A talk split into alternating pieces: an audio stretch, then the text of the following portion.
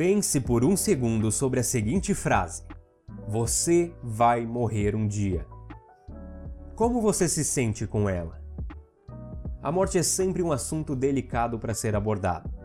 Eu mesmo admito que, apesar de aceitar com facilidade a visão estoica sobre os mais diversos assuntos, tenho certa dificuldade quando o assunto é a morte, porque eu penso nas pessoas que amo. E isso não é nem sobre concordar ou achar que a abordagem é errada, mas sim porque eu sinto que eu, você, nós humanos em geral, temos uma tendência natural e compreensível extremamente forte de evitar ou resistir à ideia da perda de quem amamos e também da nossa própria morte. De forma que só pensar sobre esse assunto já é capaz de criar dor emocional. No entanto, a morte é, como dizem, a única certeza que temos. E então eu considero que talvez seja muito mais prejudicial ignorar ou evitar o assunto do que refletir sobre ele.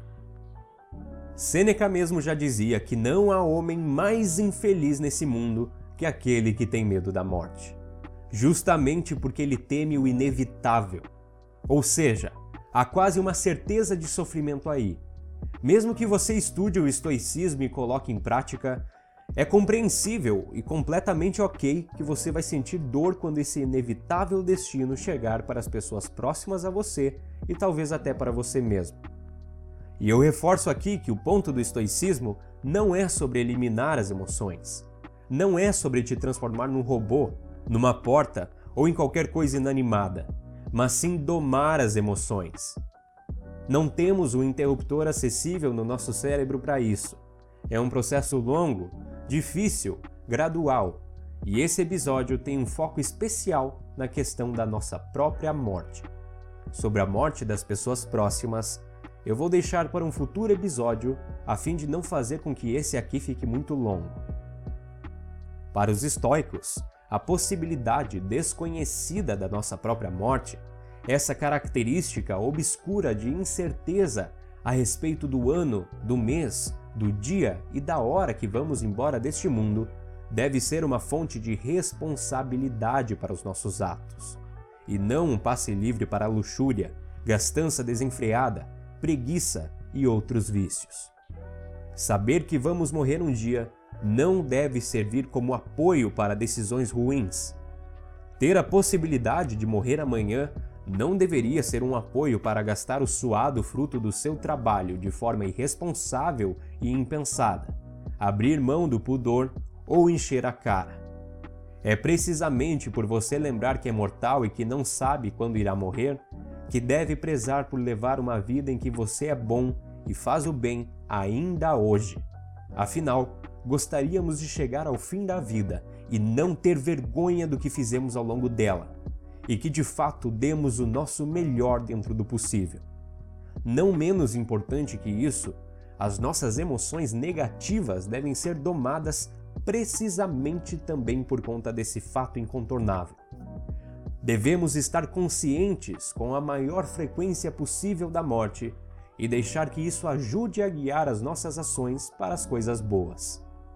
Existe um termo em latim para isso tudo e que você pode utilizar como um amuleto na sua vida: memento mori, que significa lembre-se da morte. Dizia Marco Aurélio: Sempre que a raiva ou a aflição lhe dominarem, lembre-se de que a vida humana é como um instante na eternidade, e muito em breve todos nós estaremos debaixo da terra. Se você soubesse que iria morrer amanhã, você perderia tempo irritado, estressado, triste ou ansioso com coisas banais? Se fosse morrer amanhã, essas seriam as emoções que você gostaria de sentir hoje? Valeria a pena usar os preciosos minutos ou horas restantes da sua vida com essas emoções negativas em mente? Já viu alguém no leito de morte dizer que deveria ter se irritado mais com coisas pequenas do dia a dia, ou se importado mais com suas posses materiais, com os problemas do trabalho, ou com aquela pizza que atrasou 20 minutos na entrega? Isso não significa ignorar as coisas que acontecem com você, mas sim buscar resolvê-las sem se envolver de forma negativa emocionalmente com elas. Crie o hábito de perguntar essas coisas a si mesmo sempre que se deparar com um suposto problema no seu dia. Afinal, nós não sabemos se não será de fato amanhã que vamos partir. E seria um desperdício usar o nosso último dia de vida se importando negativamente com coisas banais, ao invés de ser virtuoso para consigo e para com os outros, e aproveitar os momentos com aqueles que amamos.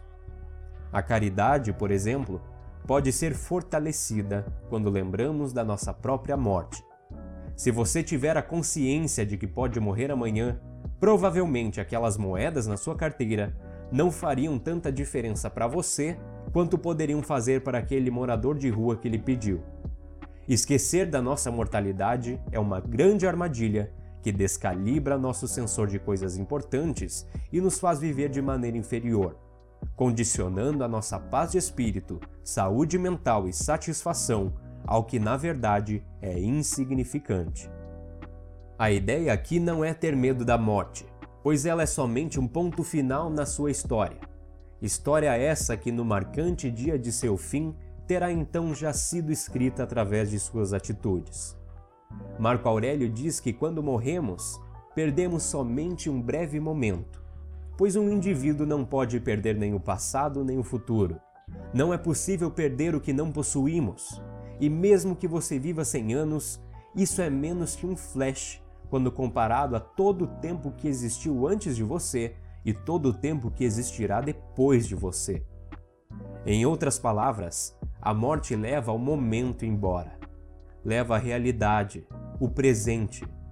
Não se trata de fugir dessa perda, mas sim fugir de uma vida mal vivida, que apesar de ter ficado só no passado, tanto quanto a vida bem vivida, em ambos os casos, há ecos intermináveis na vida de outras pessoas. Todos aqueles que você ajudou ou prejudicou, todos aqueles que te viram ser virtuoso ou se apegar aos vícios, sentiram e viram o seu legado, e então um efeito dominó começou.